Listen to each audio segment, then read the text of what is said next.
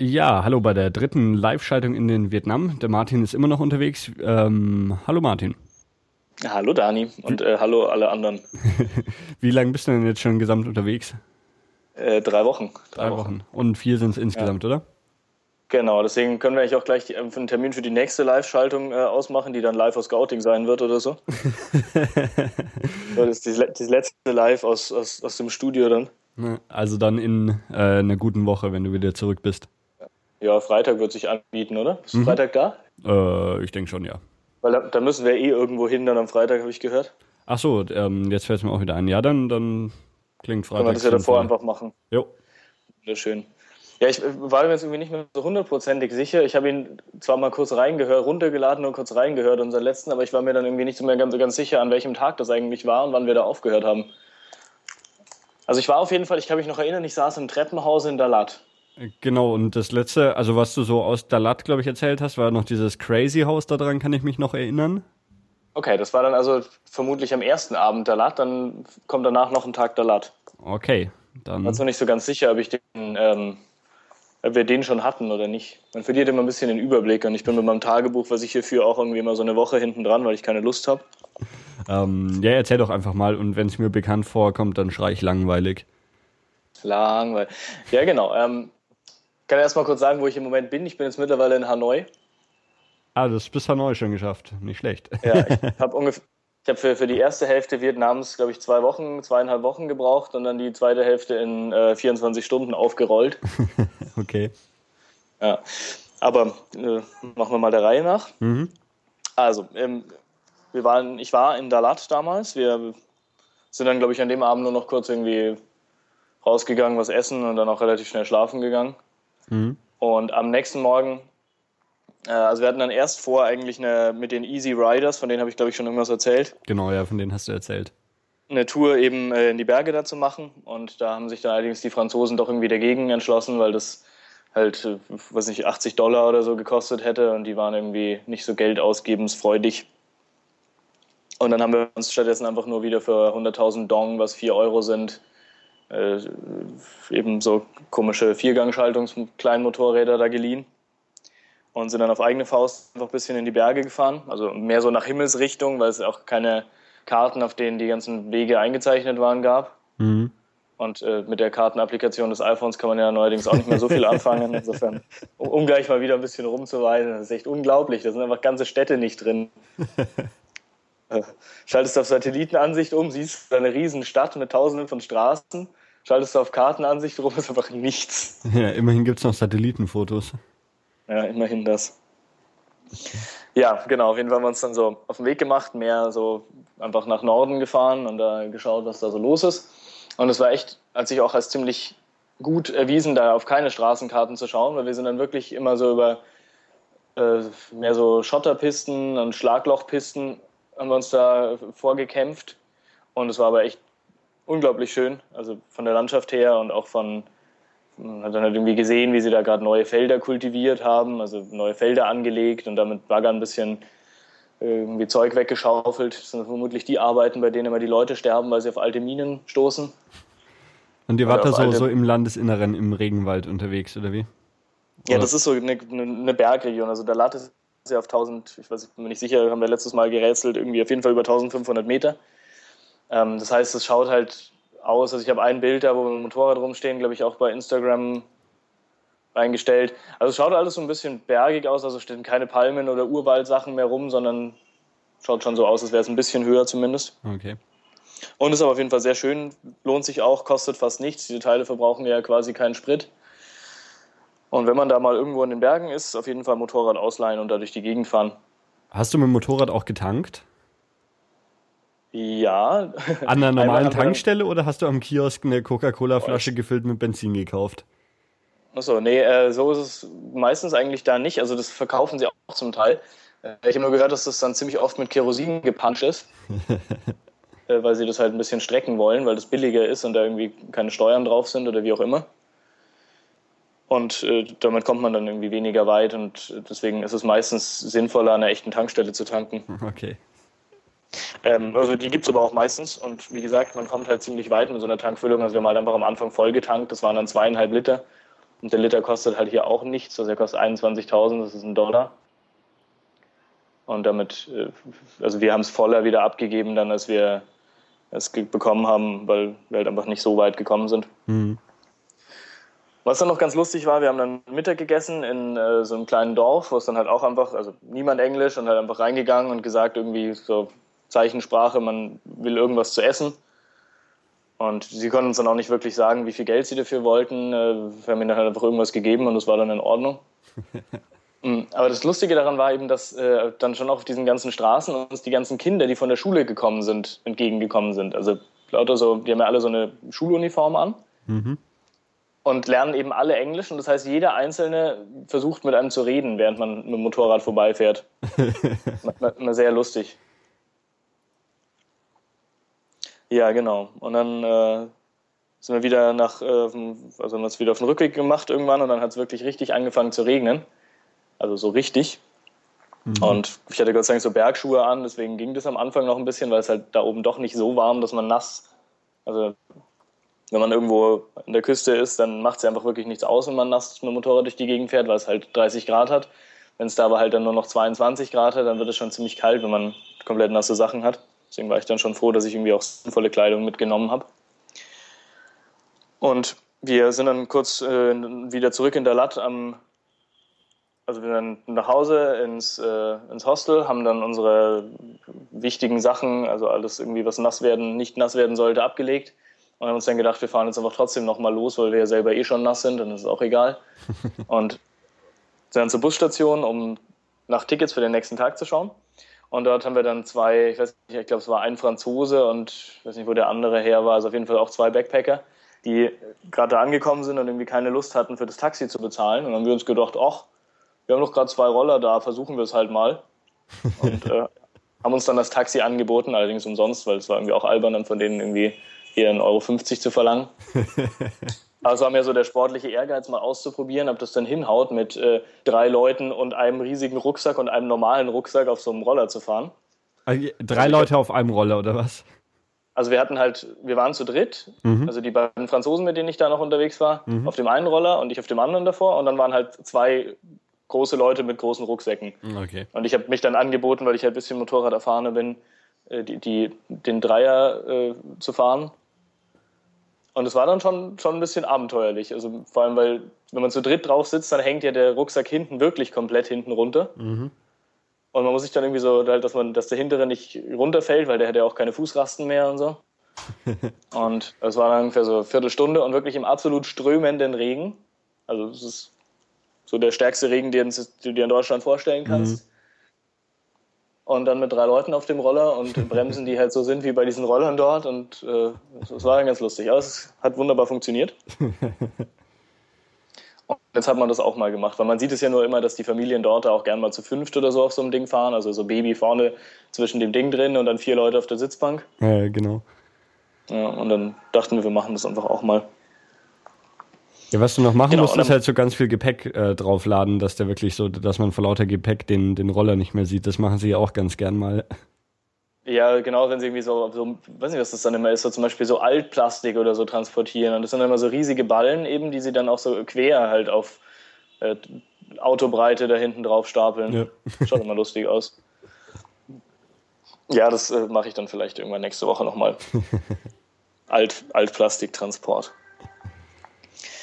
Ja, und am nächsten Morgen habe ich mich dann aufgemacht äh, nach Nanjang, habe dann noch meine beiden Franzosen äh, verlassen, weil die noch im Landesinneren wieder nach oben fahren wollten. Mhm.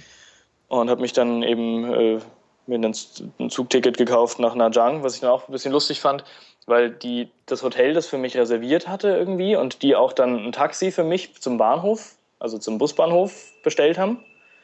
Und ich habe aber nichts bezahlen müssen im Hotel und auch nichts für dieses Taxi und habe dann nur mir am Busterminal den, den Bus nach Najang gekauft, das Ticket.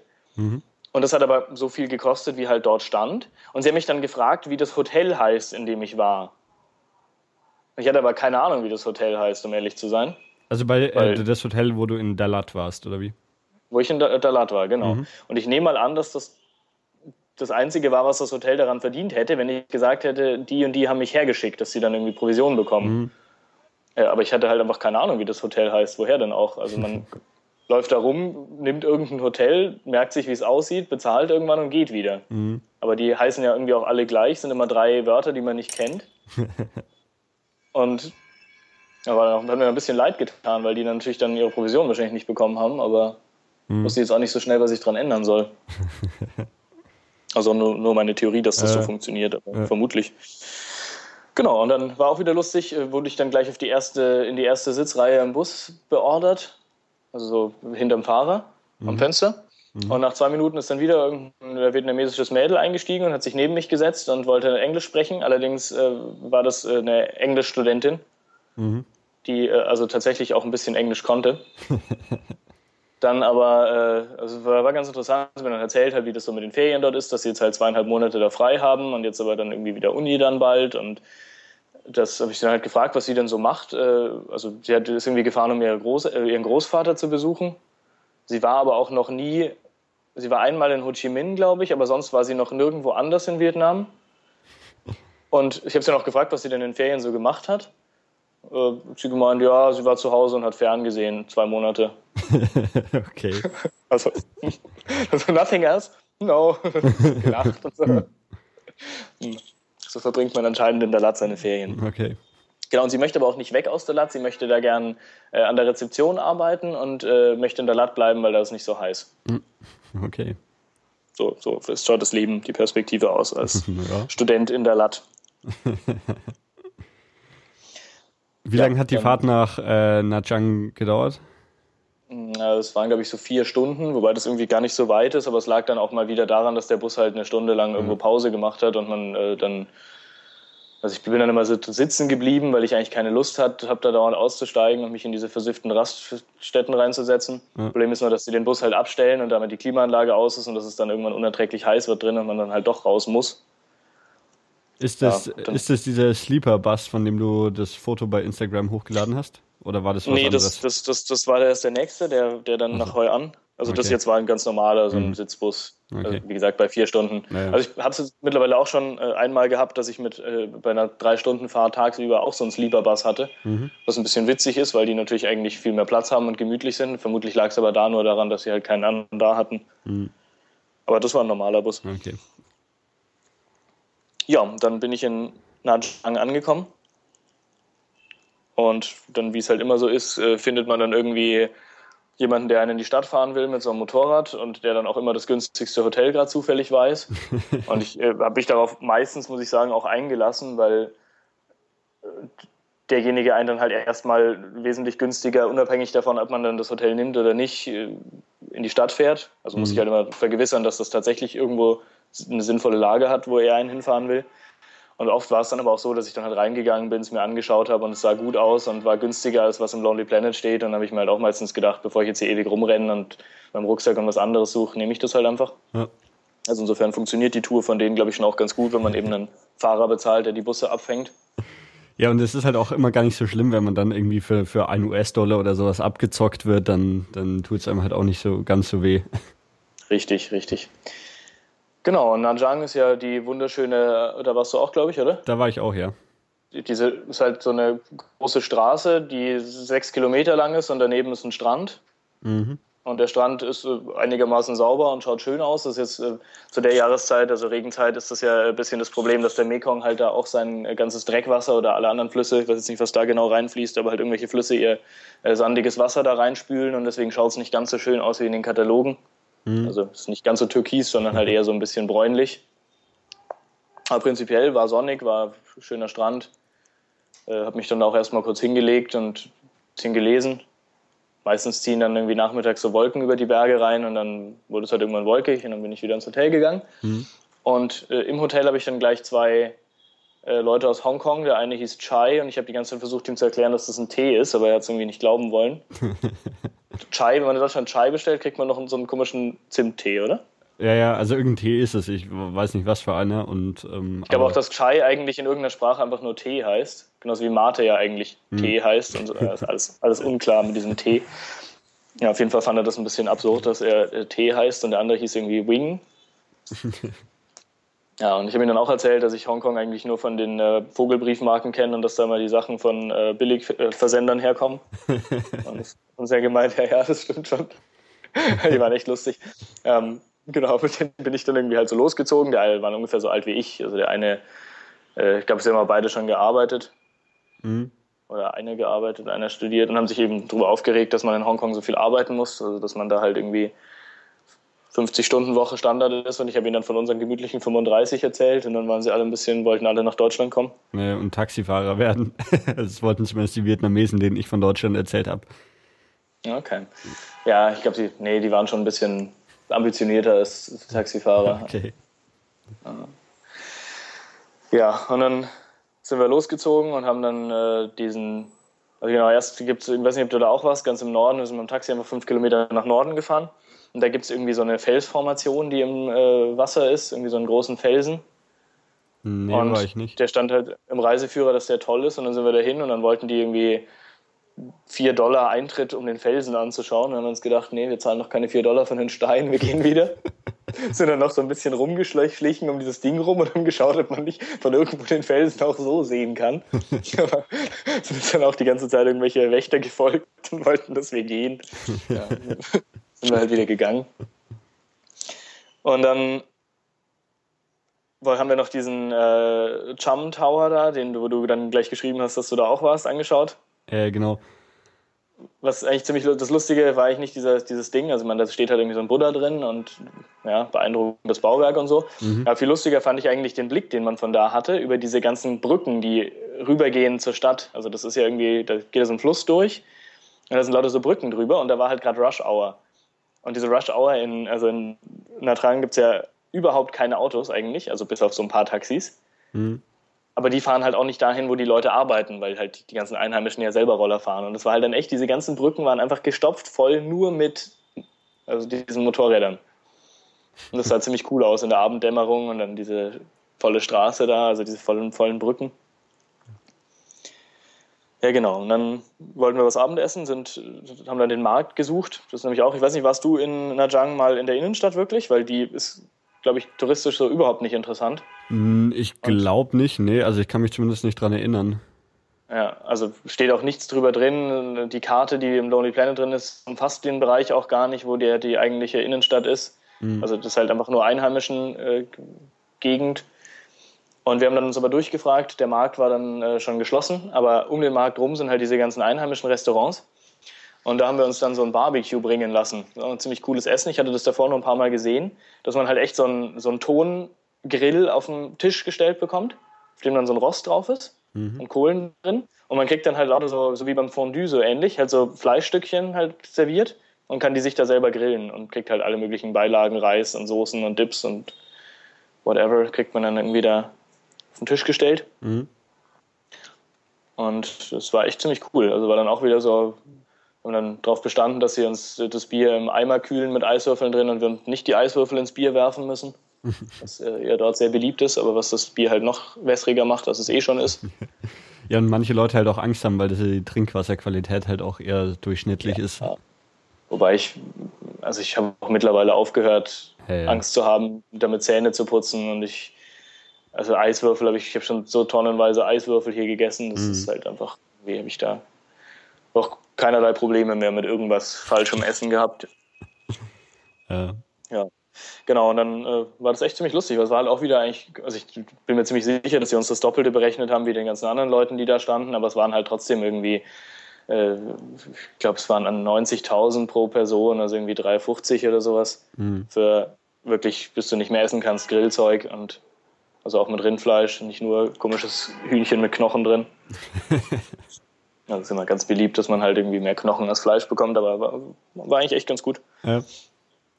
Ja, und dann dachten wir, wir haben noch keine Lust zu schlafen, sind dann zurück zum Hotel, haben uns dann äh, nochmal jeder ein Bier gekauft, so eine Dose bei irgendeinem so Laden, also bei so einem Stand an der Straße und sind dann im Dunkeln, also es war halt mittlerweile irgendwie, weiß nicht, acht, neun oder so, wo die alle langsam schon schlafen gehen, sind dann nochmal zum Strand, zum Nachtbaden okay. Und haben dann so ein kleinen, kleinen, äh, kleines Spiel und einen kleinen Kampf mit dem Nachtwächter angefangen, der diese ganzen, also das sind lauter so Gummiinseln, so Badeinseln und so, mhm. so, so komische Tiere halt, wo die Kinder drauf spielen können an dem Strand. Und das war halt so abgetrennt mit so einem komischen Nichtschwimmer-Wasserband, halt so, so eine Absperrung. Mhm. Und wir haben halt immer uns so von hinten an diese Sache dran geschlichen, quasi im Wasser. Und sind dann rein und haben immer versucht, auf diese Dinger zu klettern. Und dann kam aber direkt immer einer angerannt mit Taschenlampe und hat auf uns geleuchtet und irgendwas auf Vietnamesisch geschrien. Aber man hat es halt auch nicht verstanden und er, er war halt auch angezogen und konnte nicht ins Wasser kommen.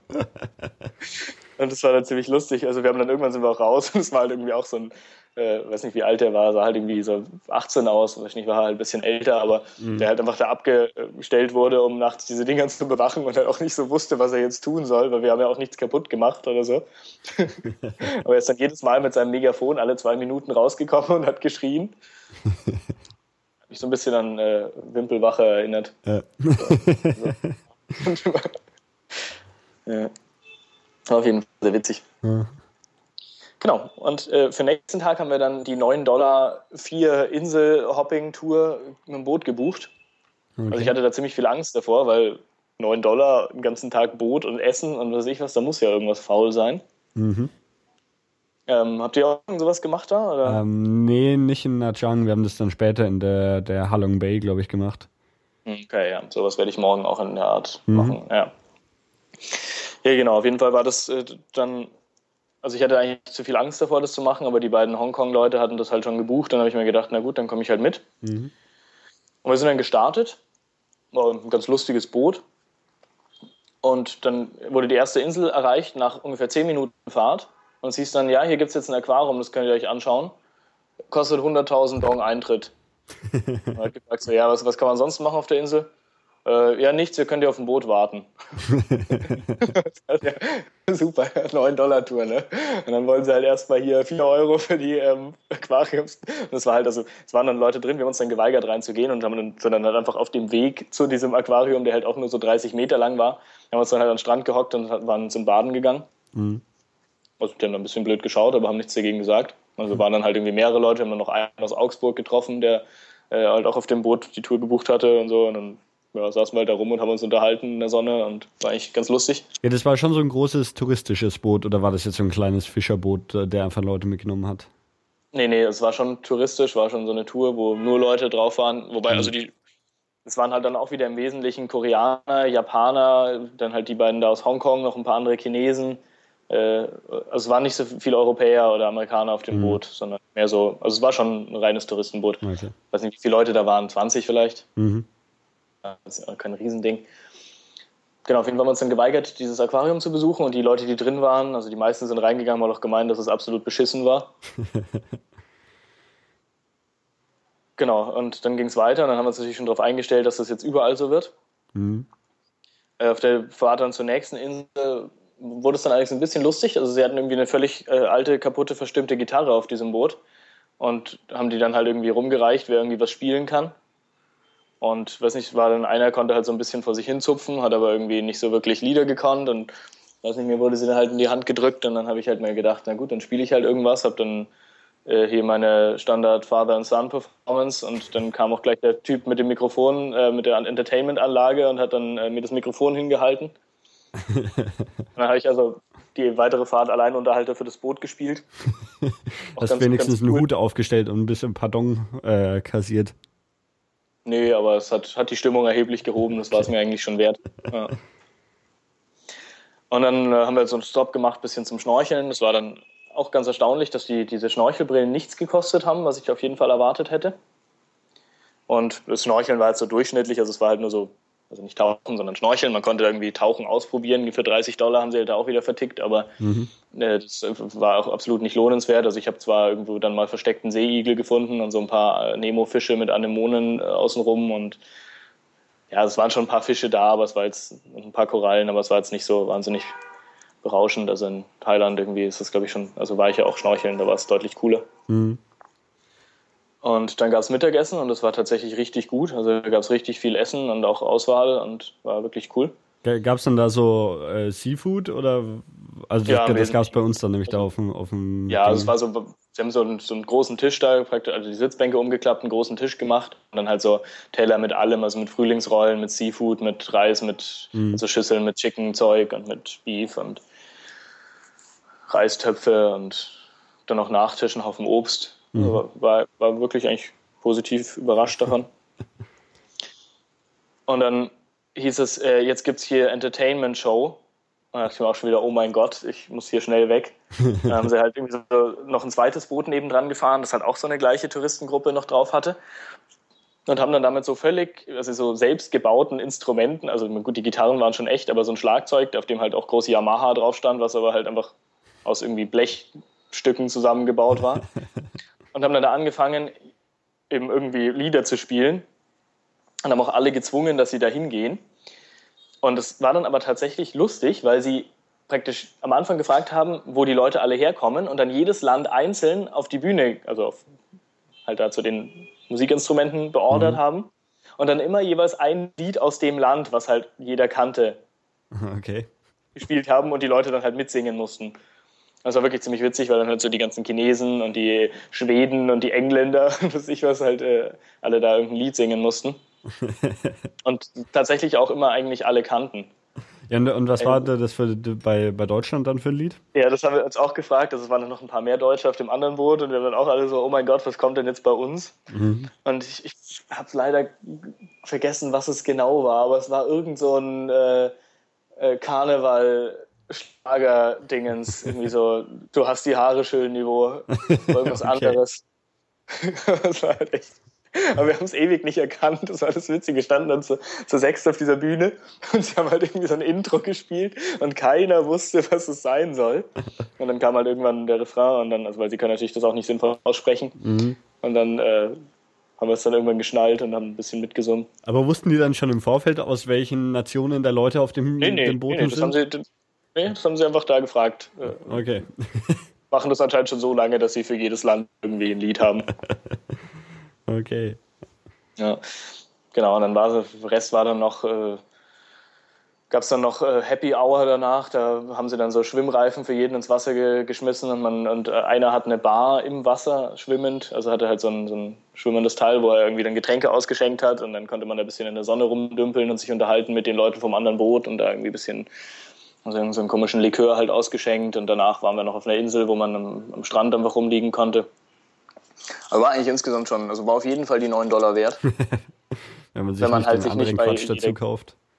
Genau, also man konnte sich dann halt auch wieder dieses komische äh, Gleitschirm hinterm äh, Speedboat fliegen und sowas für 25 Dollar kaufen, da wo man am Strand war. Mhm. Sicher auch ganz cool war und man sich auch sonst nirgendwo für 25 Dollar bekommt. Aber ja, ich habe es halt dann nicht gemacht, weil ich mir gedacht habe, ich will nicht auf der ihre Masche reinfallen. genau. Dann habe ich auch an dem Abend gleich den Nachtbus genommen. Das war jetzt der, wo ich äh, das Bild ge geinstagrammt habe. Mhm. Das äh, war eigentlich ziemlich erholsam. Also ich bin da tatsächlich. Das einzig Nervige war wieder, dass sie halt losfahren. Also man fährt dann irgendwie abends um, um sieben los, das ist ja eh schon dunkel draußen. Äh, ich habe dann halt irgendwie noch ein bisschen Podcast gehört und bin dann irgendwann eingeschlafen. Und dann haben sie halt wieder um neun oder so zwei Stunden Pause gemacht. Äh, oder eine Stunde Pause. Und ich bin halt irgendwann wieder davon aufgewacht, dass es halt äh, viel zu warm war, weil die Klimaanlage halt ausgegangen ist. Mhm. Und hab's da dann aber, hatte ich echt keine Lust mehr aufzustehen, habe es dann durchgestanden und bin dann eigentlich tatsächlich ziemlich erholt am nächsten Morgen in Hoi An angekommen. Mhm. Was ja schon auch ein ganz schönes Stück ist. Also es ist ja irgendwie schon so kilometermäßig so ein Viertel vom Vietnam ungefähr. Ich mhm. da in einer Nacht dann hochgefahren bin. Und mir hatten auf dem Weg ja schon immer alle Leute erzählt, dass Hoi An eben so unglaublich schön ist. Mhm. Warst du auch? Ja, da war ich auch, genau. Genau, und das war, also ist tatsächlich ziemlich schön. Ich habe allerdings von Hoi An selber erstmal gar nichts gesehen. Ich habe mich mal wieder von diesem Taxifahrer, also Motorradfahrer, halt so irgendwie im nächsten günstigsten Hotel fahren lassen.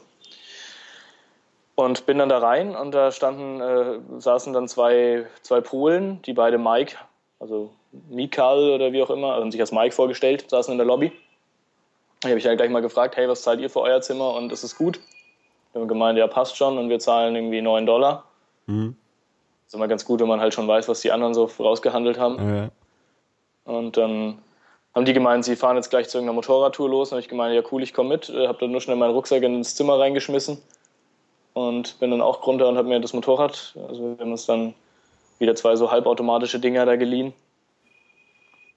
und haben mir dann äh, dieses UNESCO-Weltkulturerbe ähm, Tempel Misun angeschaut. Warst du da zufällig auch? Ähm, weiß ich nicht. Also ich weiß, dass es in Hoi An gab so ein äh, 10 Tempel für 5 Euro Ticket oder irgend sowas. Aber wenn ich mich recht erinnere, haben wir uns das nicht gekauft.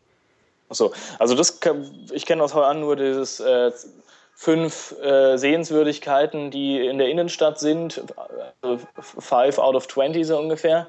Äh, und das hat irgendwie auch so fünf, ja, ja drei. Doch, doch das war das, glaube ich. Also es war auf jeden Fall genau. irgendwie die japanische Brücke dabei oder irgend sowas. Ja, genau, genau, genau. Ja, mhm. ja über die wollte ich irgendwann am, am Abend nochmal drüber gehen, weil also ich wollte eigentlich gar nicht die Brücke sehen, ich wollte nur den Weg nehmen und mhm. äh, das lassen sie einen aber auch nicht, wenn man nicht dieses Ticket hat. Ja. Ziemlich dreist eigentlich. Ja, das liegt ja daran, dass diese Gebäude auch alle, also die komplette Innenstadt da irgendwie Weltkulturerbe ist und deswegen äh, können sie da Eintritt verlangen für Sachen, die eigentlich öffentlich zugänglich wären. ja, genau, aber das sind eigentlich gar nicht Tempel, sondern das sind mehr so einfach alte Häuser. Ja. Ja. Genau, die habe ich dann alle am nächsten Tag besucht. Also deswegen, ich habe am ersten Tag überhaupt nichts von Heu angesehen, mhm. sondern also dieses Misun, das ist so ein äh, auch von den Champa, von diesen, äh, wo auch dieser Cham Tower halt her ist, also mhm. die Kultur, die damals dort gelebt hat, also vor ein paar hundert Jahren die das da halt errichtet haben. Und es ist so ein riesiger Tempelkomplex, der äh, ist 40 Kilometer westlich von äh, Hoi An. Mhm. Und auch eine wunderschöne Strecke. Also wenn man Motorrad fährt, gerne dann auf jeden Fall da hinfahren. Allein schon wegen der Strecke, wegen der Straße dorthin lohnt sich. Also tatsächlich mal eine gut geteerte und kurvige Strecke, auf der nicht so wahnsinnig viele Autos fahren. Und dort äh, zahlt man dann auch wieder halt ein bisschen Eintritt und kann sich dann diese Tempelanlage anschauen. Da habe ich auch ein Foto davon gepostet. Das äh, Beeindruckendste daran fand ich eigentlich, dass sie eben zwei fast identische Tempelkomplexe hatten und einer davon im äh, Vietnamkrieg zerbombt wurde von den Amerikanern. Und den haben sie dann, ich nehme mal an, extra, um zu zeigen, wie böse Amerik Amerikaner sind, komplett verfallen lassen. Also die haben ihn einfach nie wieder angerührt. und den identischen, der halt so 100 Meter daneben steht oder 200, mhm. äh, haben sie halt äh, irgendwie schön erhalten und restauriert. Und bei dem einen ist halt echt nur noch so ein Schutthaufen übrig. Steht halt auch nur dieses, also die Infotafel, dass es mal 28 Meter hoch war und es ist halt einfach nur noch ein Schutthaufen, wo ein paar Mauern halt irgendwie noch rausschauen. Mhm. Ja, aber es ist schon, schon ein bisschen beeindruckend, was sie da damals hingestellt haben. Also es sind so architektonisch schon ganz, ganz aufwendige Sachen. Ja. Und haben Sie auch die ganze Zeit dazu betont, dass die Amerikaner dann so böse waren, oder? Ja, also wir hatten dort keine Führung, deswegen, mhm. äh, das stand halt nur auf der einen Infotafel, dass das halt okay. alles, äh, die, dass die Amerikaner schuld sind. Ja. So, den, den Guide haben wir uns da gespart, weil das im Reiseführer eigentlich genauso gut drin steht, was da los ist. Ja. Ja, dann hatten wir keine Lust, äh, die Motorräder schon wieder abzugeben, weil noch genug Sprit drin war und sind dann nach Norden gefahren, nach Da Nang. Mhm. Das ist so eine Stadt, die halt auch wieder so 30 Kilometer nördlich von äh, Hoi An ist. Und da steht auf so einem Berg in so einer Bucht so eine riesige Buddha-Statue. Also die ist echt, weiß nicht, 150 Meter hoch oder so. Also man, da habe ich auch ein Foto davon ge, äh, gemacht. Man sieht nicht so wirklich, wie groß das da ist, weil man keinen Vergleich hat. Aber allein dieser Sockel war praktisch der Bereich, wo man rein konnte. Und der mhm. war schon irgendwie okay. halt so ein paar Meter hoch. Und also es war echt ein riesen Ding. Und wir sind, halt, wir hatten darüber überhaupt nichts gelesen. Wir sind dann einfach, man konnte da so eine Serpentinenstraße hochfahren.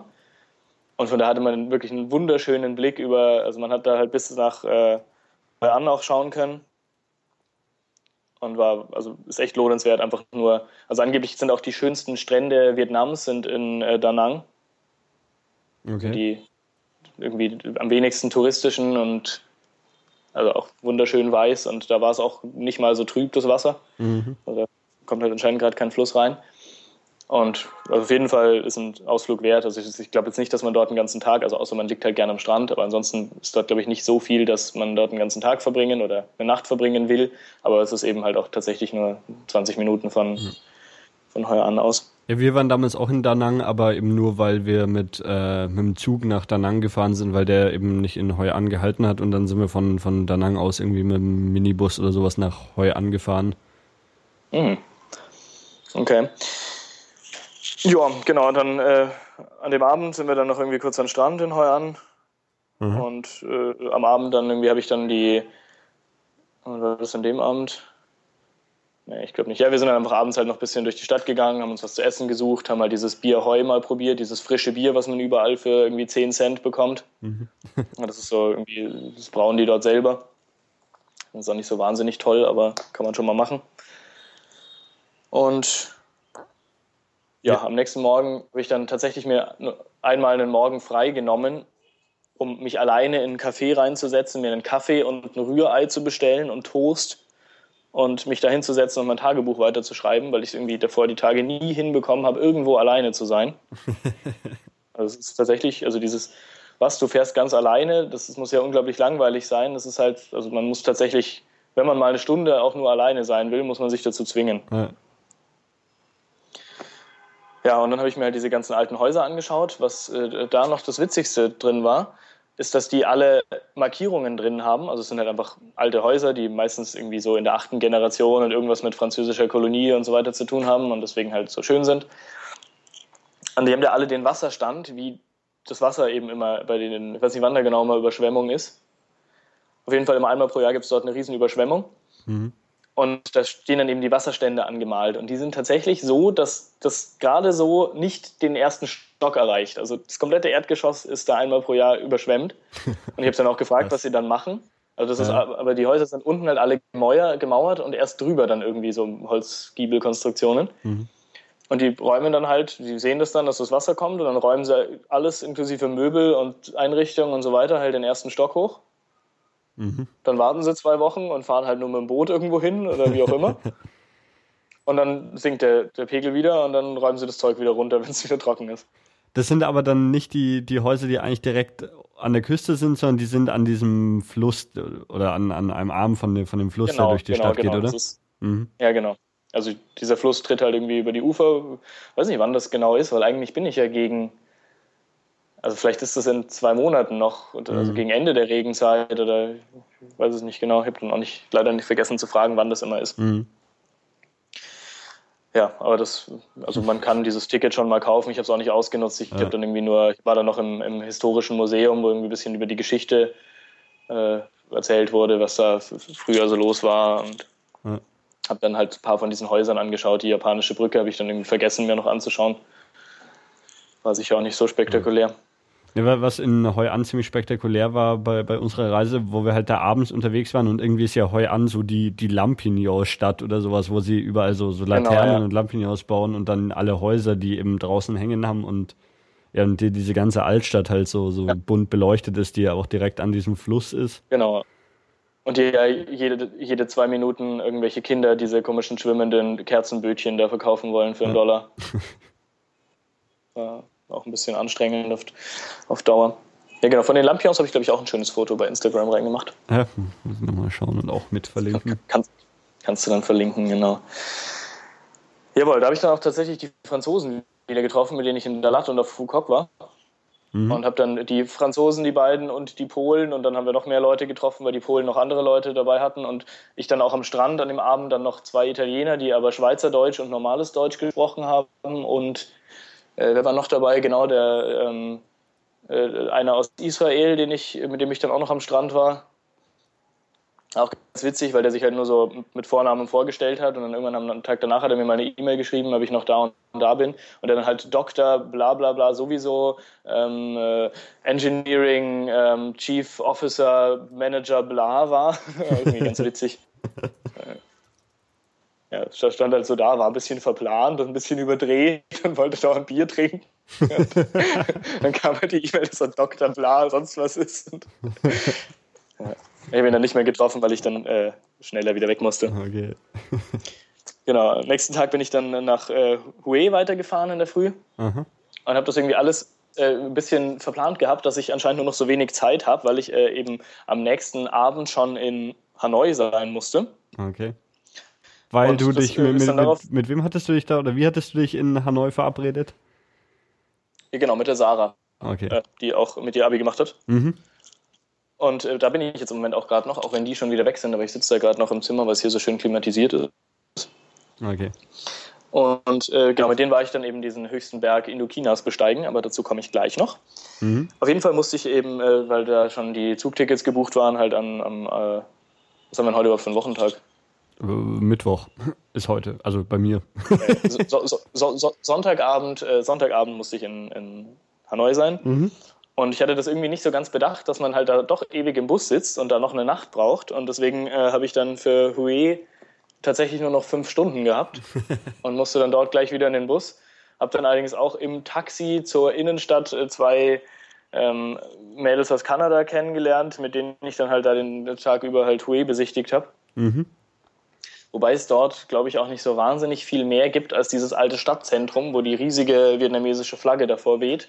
Ja, genau, also diesen Flagpole gibt es eben und, und irgendwie den alten Kaiserpalast oder was ist das? Ich weiß es nicht. Anni, bist du noch da? Jetzt bin ich, ja. Okay, äh, ich wurde gerade angerufen, dass ich in zehn Minuten abgeholt werde. Okay, dann machen wir schnell, oder wie? Der, oder musst du gleich genau, weiter? Dem, dem, äh, ähm, ja, wir können schon noch kurz ähm, fünf Minuten oder so. Okay. Dann müssen wir halt den Rest auf nächste Episode verschieben. Jo. Nee, weil das Mädel, die mich da in, habe ich erzählt, in Kanto, glaube ich, getroffen habe, die mich in Hanoi rumführen wollte. Mhm. Genau, äh, zu der wollte ich jetzt, äh, werde ich jetzt dann heute umziehen und dann wollten wir heute Abend noch ein bisschen Hanoi unsicher machen und morgen fahre ich dann alleine zu Halong Bay. Da wollte sie eigentlich mitkommen, aber hat irgendwie von der Arbeit her nicht frei bekommen. Das ist die, die in dem äh, Online-Gaming-Dingens arbeitet. Ja. ich erinnere mich. Genau. ja, richtig. Und äh, genau, dann fahren wir am Wochenende noch zu der auf ihr, in ihr ähm, Elternhaus da. Ähm, auf jeden Fall. Also wir waren gerade in Hue. Ja, genau. Da haben wir uns dann halt tagsüber dieses Zeug da ein bisschen angeschaut, waren dann noch was essen und das war es eigentlich auch schon. Dann bin ich wieder in den nächsten Nachtbus gestiegen. Und dann direkt also weiter also so nach Hoi an mit dem Nachtbus, oder wie? und äh, mit dem äh, nach Hanoi. Genau. Okay. Und da fährt und, man aber dann, schafft er das auch in einer Nacht? Ja. ja, also es war dann ein bisschen länger, also von, ich glaube, ich bin erst um fünf losgefahren mhm. abends oder um halb sechs und äh, dann äh, um ich weiß nicht, wann der ist ja angekommen. Schon, es war schon eine Nacht. Also hm, um 6 Uhr in der Früh oder so. Also, ja, war schon so ungefähr in der Nacht. Genau, es war dann halt schon die zweite Nacht im Nachtbus. Mhm. Und ich, über Hue ist jetzt nicht mehr so wahnsinnig viel zu erzählen. Also kann man schon anschauen, ist äh, schön, sind alte Sachen, aber. Ja. Kann, kann, man dann in, in, in meiner Vietnam-Episode ein bisschen mehr drüber hören. ja. Okay, Hanoi. Dann äh, hüpfen wir da weiter. Äh, Hanoi morgens angekommen, Motortaxi genommen äh, und äh, genau, dann eben zu Sarah gefahren. Hab die dann da geweckt, weil ich äh, natürlich viel zu früh da war und so als normale Aufstehzeit. Mhm. Mm, und dann haben wir da ein bisschen tagsüber halt dann uns Hanoi angeschaut. Also erstmal das Krankenhaus, in dem sie arbeitet. Das ist ja ganz witzig. Sie ist ja mit einer Freundin, mit der sie zusammen äh, Physiotherapie gemacht hat, also Ausbildung gemacht hat in München, äh, hierher gegangen, um praktisch einen Austausch im Krankenhaus zu machen, also so ein Praktikum. Mhm. Und sie machen da äh, in so einer Kinderstation äh, für Kinder sozusagen Physiotherapie. Okay. Also eher für Babys sogar. Und äh, das war dann auch irgendwie ganz witzig, weil dieses Krankenhaus halt einfach absolut nicht irgendwie europäischen Standards entspricht und sie dann auch äh, erzählt haben, dass da sich halt die Leute, wenn irgendwo Infektionskrankheiten sind, sich halt einfach alle immer anstecken, weil halt einfach die Hygiene nicht so gut ist und mhm. auch sonst alles ein bisschen schwierig. Und ja, genau, da arbeiten die auf jeden Fall. In Hanoi war ich dann bisher nur im, äh, im historischen Museum noch, mhm. wo äh, die ganzen coolen Sachen ausgestellt sind. So die erste ähm, äh, Drehmaschine die erste Drehbank, die in der Drehbankmaschinenfabrikation Nummer 1 in Hanoi hergestellt wurde, das Telefon, das Ho Chi Minh 1900 bla verwendet hat. also alle Sachen, die einfach nur irgendwie so, damit hat Ho Chi Minh damals, ja. Äh, da, da war ich da, glaube ich, auch, auch. Ich bin mir nicht mehr hundertprozentig sicher. Ich war auf also jeden Fall noch... Erst an, das, hm? Also das fängt an mit der Geschichte halt, wie es irgendwie, also Geschichte ab relativ früh, wie auch die ganzen alten Kulturen halt wo gelebt haben und so weiter und mhm. geht halt dann bis irgendwie nach dem äh, Vietnamkrieg ungefähr. Mhm. Ja, und irgendwie ab dem Vietnamkrieg, also da, das war ein bisschen angenehmer als in äh, Saigon, weil da war ja, äh, wurde ja überall immer nur der äh, Aggressive American War und so weiter. Und dort war es ein bisschen irgendwie, also ich meine, ja, es war ja auch tatsächlich so, aber muss es trotzdem nicht in jedem Satz erwähnen. Ja. Ähm, dort war es alles so ein bisschen neutraler gehalten. okay. Und, aber war es dann halt auch nicht so wahnsinnig viel Neues. Ich habe dann halt immer noch versucht, wieder ein bisschen im Lonely Planet immer die Geschichte nebenher und dann war es eigentlich ziemlich interessant. Mhm. Ja, genau. Und dann äh, sind wir halt einfach da noch ein bisschen rumgelaufen und Hanoi ist schon tatsächlich wesentlich schöner als Saigon. Ja. Also einfach so von den Gebäuden her und von auch. Und es muss aber auch irgendwie reicher sein. Also ich habe dann allein in der, der Fahrt mit dem Motortaxi vom Bus eben bis zum äh, Sarahs Haus einen X6, einen Audi A8 und einen, äh, eine Mercedes E-Klasse gesehen. Also alles Autos, die ich auf dem ganzen Trip bisher mir nicht mhm. vor die Augen gefahren sind. Also es scheint schon so zu sein, dass äh, Hanoi irgendwie deutlich reicher ist als der Rest. Also auch allein halt, dass wir musste sich wieder umgewöhnen von es fahren eigentlich nur Taxis und Roller rum auf es gibt Privatautos. Ja, ja das stimmt. Was auch was auch das Straßenüberqueren schwieriger macht. Also wenn da nur Roller sind, dann kann man die halt immer so vor und hinter sich vorbeifahren lassen. Ja. Aber Autos haben halt nicht so die Ausweichmöglichkeiten, weil sie einfach viel mehr Platz brauchen. Dass man halt doch manchmal warten muss, bis sie weg sind. Mhm. Ähm, hast du dann schon den, den äh, Ho Chi Minh angeschaut? Den Toten, wie er nee, rumliegt? Nee, den habe ich noch nicht gesehen. Aber, aber ich bin ja selber Ho Chi Minh und das ist ja gelogen, dass der tot ist. Ach so. Also wurde mir jetzt übrigens noch öfter gesagt, äh, dass ich äh, aussehe wie Ho Chi Minh. Also so wie, so wie Ho Chi Minh früher, junger Ho Chi Minh. Okay. Ja, den, den musst du auf jeden Fall anschauen, weil wir ja, das da damals ja nicht geschafft haben, weil wir zu spät aufgestanden sind und den kann man immer nur ganz in der Früh anschauen oder sowas und ähm, bisschen merkwürdig. Okay. Ja, die nächsten zwei, vier Tage bin ich wahrscheinlich wirklich hier, aber danach wahrscheinlich nochmal zwei und dann werde ich das alles machen. Okay. Ja, ja gut, genau, dann ähm, würde ich auch jetzt gerne ja. genau, ähm, das verschieben. Äh, die atemberaubende Erklimmung des 3143 Meter hohen Fansipan Mountains. Mhm. Ähm, davon gibt es, glaube ich, auch schon ein paar schöne Fotos. Wenn es interessiert, äh, kann man das irgendwo in meinem. Ja, aber kannst du einfach nächstes Mal verlinken, wenn wir darüber geredet haben. Genau. Und dann meldest du dich das nächste Mal einfach hier direkt aus Deutschland wieder und erzählst den Rest deiner Reise, oder? Das ist doch bestimmt kalt in diesem Deutschland, oder? Oh, ja. Ich, ich finde es ja angenehm, ja. aber so, so 18 Grad oder sowas. okay, ich werde ich werd versuchen, mich langsam wieder an den Gedanken zu gewöhnen. Besseres Internet gibt es hier. Ah, Internet. ja, ich habe übrigens noch 300 Megabyte übrig von meinem Gigabyte. Okay. Kann ich jetzt noch verpassen in der letzten Woche. Ja, dann mach noch ein paar schöne Instagram-Bilder und äh, ja, ja, Bis, bis demnächst. Ciao. Alles klar, ciao, mach's gut.